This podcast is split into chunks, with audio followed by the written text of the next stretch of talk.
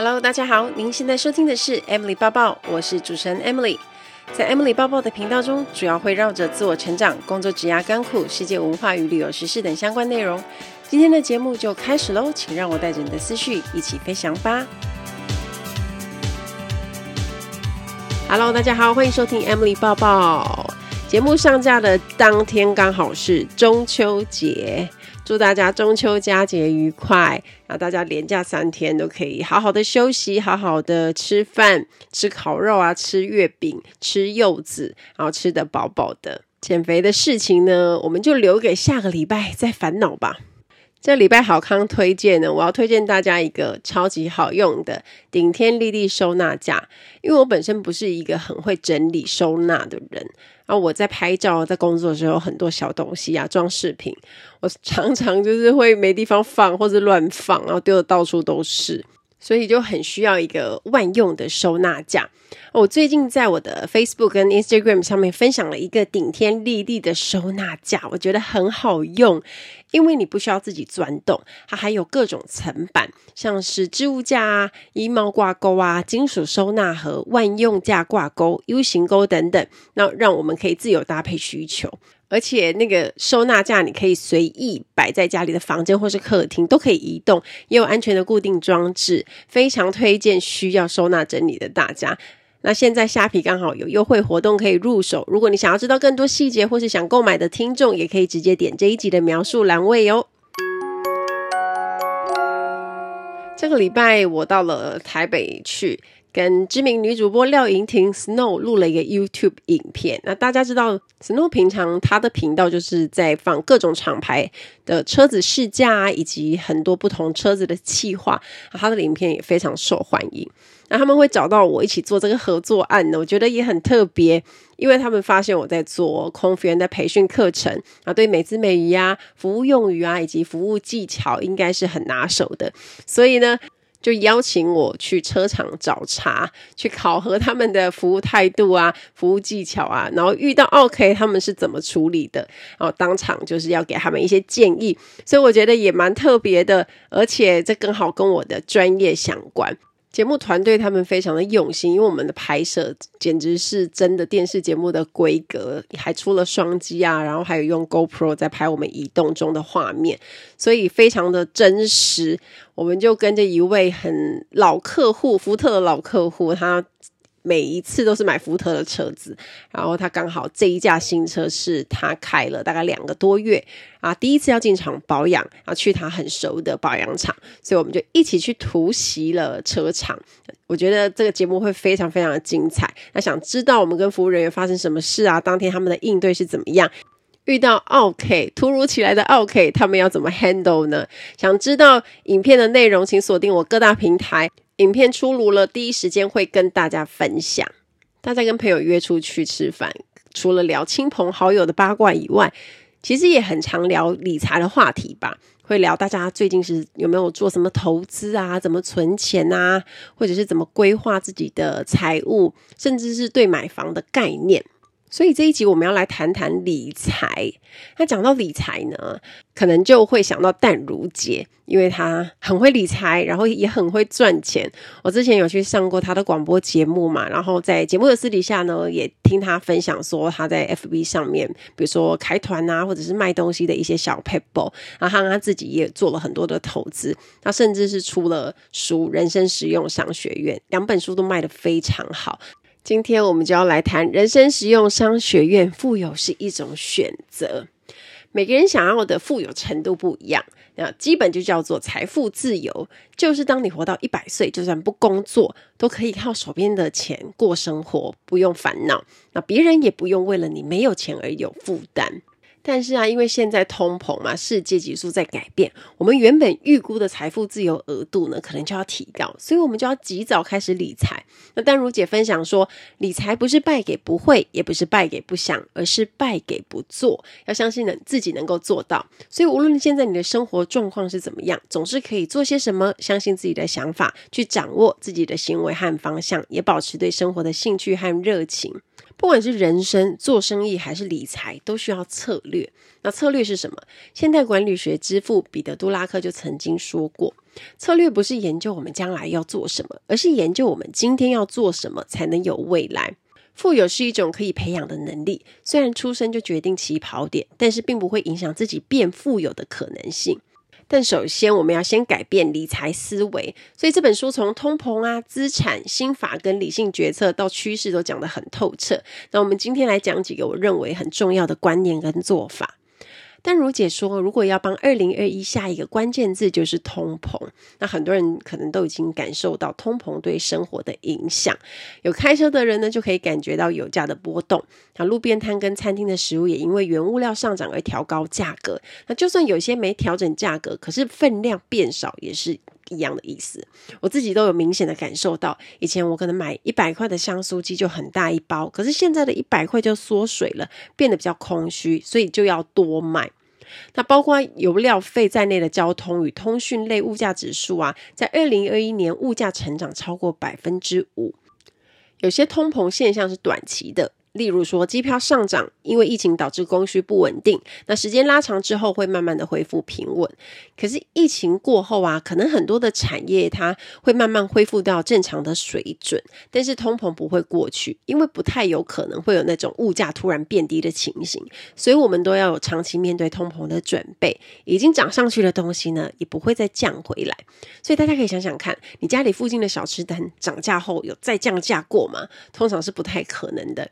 而且疫情之后呢，全台房价也是狂升，不是因为疫情，而是因为通膨。所以呢，淡如姐就提出通膨时代的三个逆转思考。首先，第一个思考，现金为王，这个王是死亡的王哦。要现在我们都要重新看待现金了。以前大家都说啊，现金为王。王是国王的王，代表当市场面对可能发生全面性的衰退的时候，你身上如果有大量现金，就可以避免遭殃。那那时候的现金就是王。可是现在钱潮汹涌，钞票又越印越多，那大家因为害怕损失，把钱都冻在银行。可是当不成长，就是会默默的贬值。而且现在不止定存利率很低，再怎么升息呢，比例也抵不过物价的涨幅。所以当通膨成为经济的新常态，钱放在银行的结果呢，就是贬值。那第二个思考，长期投资而非短期套利。在通膨时代，我们要累积资产，我们要效仿巴菲特的长期投资法。但如姐说，如果不知道买什么，要买全台资金聚集量最大的 ETF，因为他自己也是这么做的。不要去笑，想要打败什么大盘或是低买高卖。适度的通膨对股市其实是有利的。知名投资大师安德烈。科斯托兰尼有一句名言：“世界需要适度的通货膨胀，它就像一场舒适的温水浴。”在室温的通膨下，长期来看，股市大概有八成的时间在涨，只有两成的时间在跌。涨呢，可能是缓缓的慢慢涨上去，可是跌啊，却是一两日暴跌。那事实上也没有任何的有效方法可以预测市场未来会上涨还是下跌。所以投资呢，有比猜测更理性的方法。所以长期投资就是比较好的方法，因为你可以平均投资的成本，你不会错过大涨的机会，在大跌的时候也可以有摊低成本的几率。另外，长期投资也能够减少交易次数，又可以省事省钱，用最稳最灵性的方法累积财富。第三个思考，利率偏低的时候，适当的举债比无债一身轻好。很多人呢，害怕跟银行借钱，觉得要付利息是一件很吃亏的事。但是通膨对于低利息时代欠债的人是有利的，因为通膨让你借的钱实质缩水，所以有个财务名词称为净现值，叫做 NPV。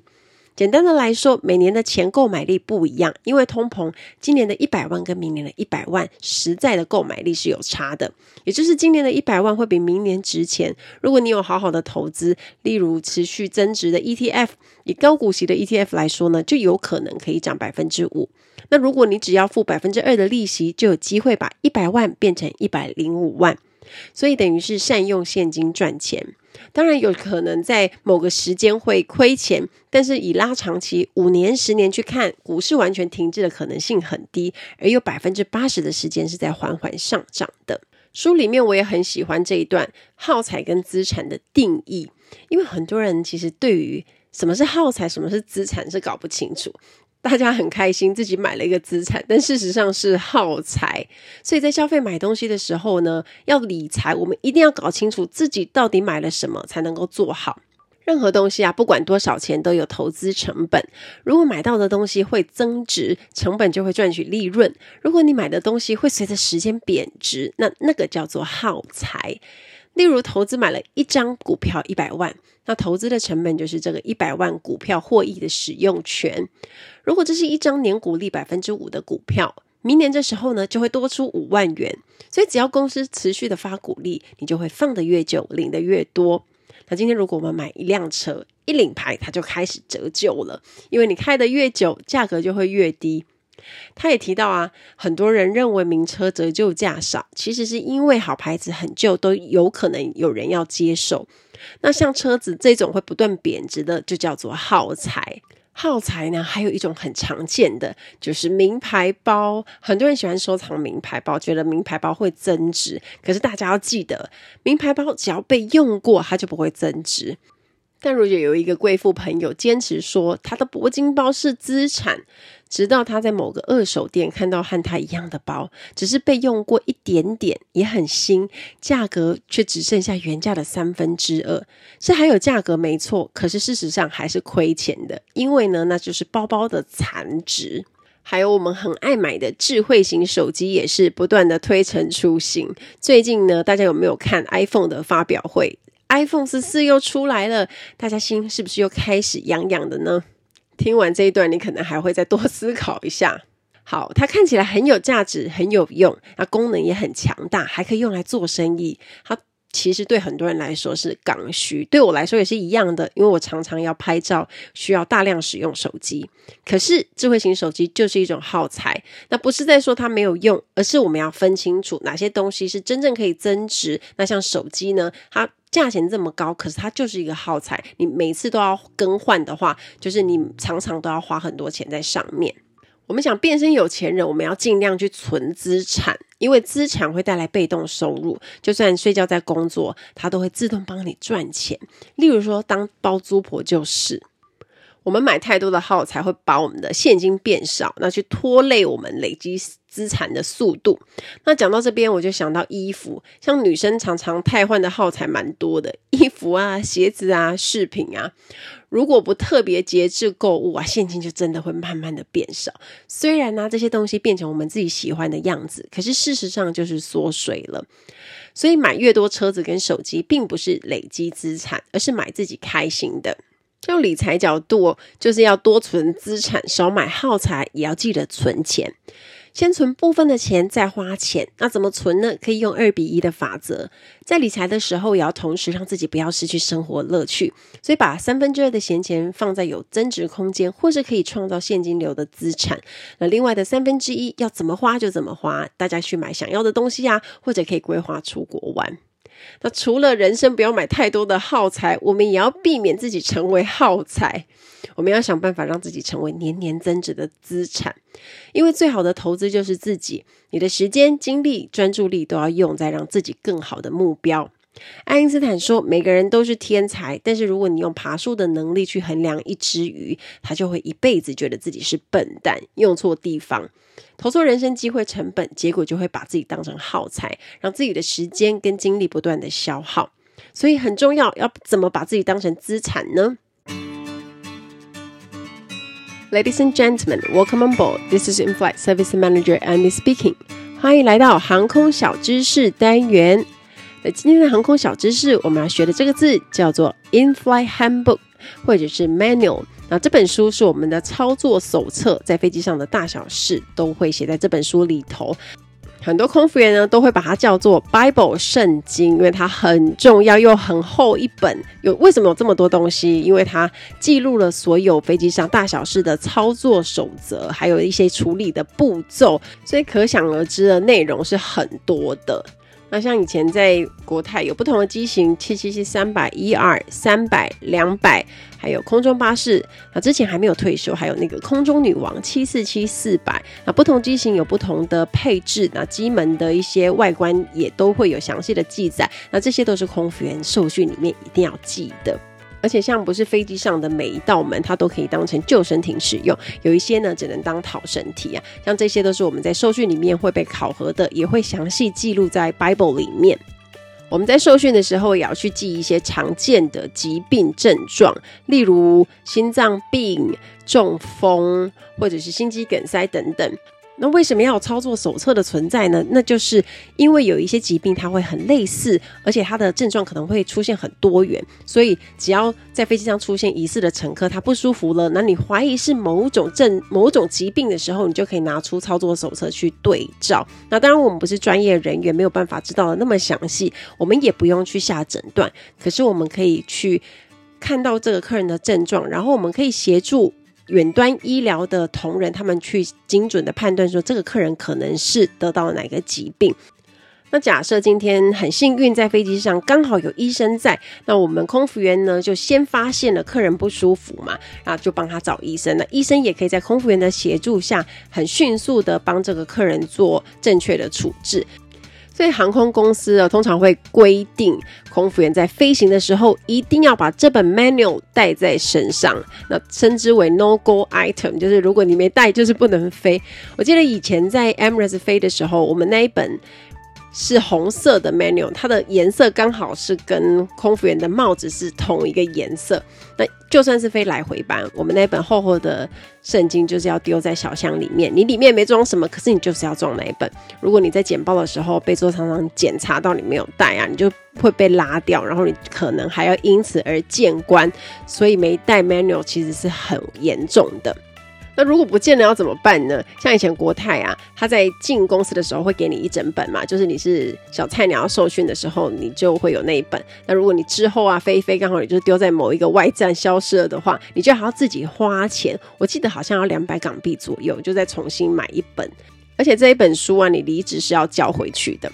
我们在年度复训的时候啊，要考的其实就是这一本圣经里面的所有的内容，所以我们大概都会在。我的习惯啦，会在两个礼拜前我就会开始复习，不然是读不完，因为内容太多了，而且里面是全英文啊，内容都很硬，资讯又很多，所以看一看都会很想睡觉。那大概就是看两页、看三页，然后就盖起来，然后等到想看的时候再翻开来看，所以要拉长时间看。空服员受训之所以压力会大，就是因为要把这本书的内容都记起来，然后那些东西很多都是专有名词，所以其实是很考验脑力的。那大家不要以为这一本圣经就是一本就永久使用，它是会定期更新的哦。比如说今天呃在飞机上的某一个逃生设备，假设灭火器它全面换新了的话呢，它就会要再更新一次。那可能操作步骤啊，如果有改也要再更新一次。那它怎么更新呢？国泰的那一本操作手册它是穿孔的，就是用装订的。所以今天它只要有任何的更新的话，公司就会订成一本一本的纸张，然后就放在我们的信箱里面，然后我们自己再拿回家更新，再把旧的拿起来，然后把新的套上去，再装订起来，就扣起来就好了。要怎么更新呢？因为它是用。不同的章节编码，所以会有比如说哦，第一章节第一小节啊，它可能就会写一点一点二，啊，或者是四点三点一之一，像这样子，然后我们就去对照那个号码，把它更换就可以了。那在年度复训的时候呢，都会检查圣经是不是有更新到最新的版本。所以每次我在复训之前呢、啊，我都会 临时抱佛脚的把累积的两三本然后一起更新。然后当天他年度复训的时候呢，教官就会收回去，然后去检查你是不是最新的版本。而且现在因为推倡环保，很多航空公司可能也换成电子档了。那这样就很方便啊，又很环保。你不管飞到哪个外站，你只要有手机下载公司的 App，你就可以看到一些里面的操作手册的内容，那随时都可以对照。这本 Manual 其实就是代表空服员的专业，也为了所有乘客的飞行安全而存在的。所以我们都把它当成很神圣的物品，也很尊重它。那每一年复训呢，我们都很认真的读书。希望大家会喜欢这一集的航空小知识，我们下次再见喽，拜拜。怎么把自己当成资产呢？有三件事要做到。第一，强化你的强项，淡化弱项。假设今天参加大学联考，只考三科，国文程度九十分，英文五十分，数学十分，你只剩下半个月专注在一个科目，请问大家，你要加强哪一科呢？大部分的人可能会不加思索地说：“加强数学。”因为大家认为十分到一百分还有九十分的成长空间，要进步应该会比较容易，但是却忽略了关键。如果学这么久，你还是只有十分，那就代表你根本就不擅长数学，你就没这根筋啊！所以你就是不会爬树的鱼，再加强也是没用的，因为读起来很辛苦啊，也就算了，而且还看不到效果。那如果选国文呢？因为你已经九十分了，虽然你还有十分可以成长，可是那个空间很小，很有限。所以更好的答案是加强英文，五十分还有救，也还有一些进步空间。而且也有可能进步蛮多的，所以如果数学真的没有办法的人呢，你去念数理就真的是耗材。所以我以前国中的时候，我就知道数理真的不是我的强项，而且我完全没有那根筋。我所以我就立下了目标，我要去加入文藻外语学院。而且我记得那时候还有一个同学，他是数理比较好的，因为我们全班都会拿数学去问他，我们就专一有数学，后来就没有了。啊，大家会拿去问他，而且他就是真的会。可是他读语文啊，读西班牙文跟英文就很辛苦，他就常常搞不懂。所以呢，真的要搞懂自己的强项，不要去加强那个你很难成长的弱项。第二件事，别当感情关系的耗材。不管你多爱一个人，都不要在一段关系里一直被损耗。再怎么爱你的家人呢，也不能只当牺牲奉献的耗材。在关系中，如果你不主动改变，你就会是那个被迫接受改变的人。所以想想看，可以为自己做什么，也不要放弃寻找突破的点。第三件事，找到自己的独特性。在商人的眼中，耗材就是可以被替换的资源。所以呢，如果真的具备独特性，你就是他们眼中的资产。例如，你很会写程式，又很会卖东西，口才好，又懂理财，那外在条件也不错，你就有机会可以成为这个领域的佼佼者。那像大家看到的很多的明星啊，或者是网红，他们的共通点就是有个人的特色，特色越鲜明的人就越容易被记住。差异化才是突破点。那要尊重自己的天赋并善用，就有机会在自己擅长的领域里成功。理财是为了让人活得更好，但人生的目标也绝对不是有钱就好。但如果呢，你总觉得自己的挫折都是因为没钱，也就是意味你的穷是从想法开始的。所以我们要问问自己：你是因为没有钱，所以无法积极追求生活，还是因为没目标、没有热情、不积极行动，所以无法致富呢？要懂得帮自己打造出希望感，那么理财才有意义。多数的人对希望感有两种常见的误解。首先，第一个误解，他觉得希望感是一种优势，比如说你有有钱的爸爸，人生就有希望。那第二个误解就是希望感来自对美好生活的空洞想象力，例如只要抱着希望就有机会。可是其实啊，通往美好生活的主动权还是要有行动力去决定。英国心理学家怀斯曼做过一个实验，他找两种人来参加，一种是认为自认为好运的人，一种是自认缺乏运气的人。怀斯曼给他们一份报纸，并请他们计算这份报纸有几张照片。结果他发现啊，自认缺乏运气的人，他从头开始数；但自认好运的人很快就知道答案，因为他们注意到报纸头条就有写：“别数了，报纸上共有四十三张照片。”这个实验告诉我们，自认为不幸运的人呢，往往会因为紧张或者焦虑而不识大体，他们就把眼光都放在小地方、小目标，所以错失意料之外机会的可能性，也没有注意到其实人家就写在上面了四十三张照片。但幸运的人呢，不会受限在解决问题的方法，他更能够好好的观察、思考不同的可能性。所以很多人以为机会没找上你，其实是因为自己没有看到，你只顾得到眼前的问题，没把眼光放远。那如何主动去培养出希望感呢？一九九四年提出希望理论的堪萨斯大学心理学家斯奈德认为，希望感等于达成目标的一种行动力，还要加上目标的计划与策略。就像我们之前谈过的，先定目标，再规划怎么实行的路径，最后加上坚持下去的行动力。因为希望感是一种主动的、动态的精神与热情，也和环境不断互动的应变历程。所以重点就是，当面对问题企图解决的态度、策略思考，去决定这个人是不是有希望。想积极上进的人很多啊，可是有策略又坚持达成目标的人却少之又少。那我们要怎么增加希望感呢？北京清华大学心理系教授认为有四个有效的方法。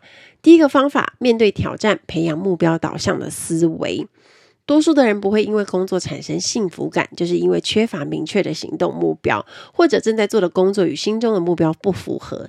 所以我们要帮自己建立合理的目标。那如何设定合理的目标呢？这就是我们之前讲过，用管理大师彼得·杜拉克提出的 SMART 原则，大家应该听过很多次了。S 具体的，M 可测量的，A 可达成的，R 相关的，T 具有时效性的。目标要具体，能够量化。例如，在半年内增强英文口说能力，并且多益检定成绩要增加五十分。那像你列出这样的目标，就会更容易帮助执行。第二个方法，以开放性思维找到成功的方法。越有创造性的人，就越有希望感哦。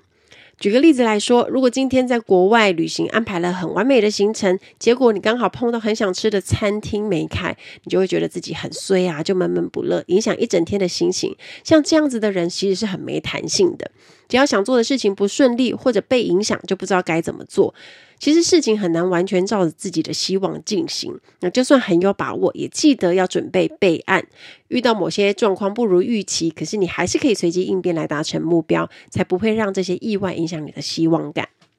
第三，面对压力时用行动脱离困境。大家都会说，心动不如马上行动，在面对压力的时候，也应该要这样，主动跳脱把你困住的东西，激励自己继续前进，才不会钻牛角尖。第四种方法，落实时间管理。如果想要保持人生的主动性，就要降低让自己被迫行动的可能性。如果你是常常被那种时限 deadline 追着跑，你就常常要。因为避免预期，不断为自己找借口啊，或者是因为时间快到了，你要采取各种急救应变措施。举个例子，上班时你因为赖床或是动作太慢，就有迟到危机，所以你常常就要搭着计程车重去。在理财上呢，也会造成费用超支。那像这些负面的懊悔情绪，都会减弱希望感。打造希望感，有乐观的脑袋，才能够累积心灵财富。在疫情开始的网络流传一个笑话。隔离不是最可怕的，更可怕的是老板发现，就算你不在办公室，公司一点也不受影响，这才是最可怕的。未来因为时代改变，IT 进步，被取代的工作会越来越多，那我们都不能当抗拒时代浪潮的人。未来可能就不会有那种可以一直做到混到退休的工作，有很多旧的产业跟职位都会被淘汰。工作会消失，但能力不会，所以不管做的是兼职还是全职工作，有与众不同的能力就很重要。要去培养多元的技术，学习新技能，提升自己。预防胜于治疗。当你发现自己的工作正在消失，才调整都已经太晚了。所以，我们都要保持成长型心态，不要抗拒改变，拥有与时俱进的能力。希望大家听完这一集，对理财的思维跟概念都有新的启发。最后送给大家这一句我觉得很棒的话：富有是一种选择，也是一种可以培养的能力，而我们都要坚持下去。期待大家跟我分享。听完今天的节目，如果有想法和问题，欢迎到我的粉丝团或是 Instagram 找我，只要搜寻“空姐抱抱 Emily” 就可以找到我。你也可以截图这一集的节目，分享到你的 Instagram 的现实动态上面 tag 我，让我知道你有在收听，也让我知道你对 Emily 爸爸的看法哦。最后，感谢大家收听这一集的节目，真的非常的感激哦。如果你喜欢今天的节目，也欢迎帮我在 iTunes 评分中留下五颗星的评价哦。我们下一集再见喽，拜拜。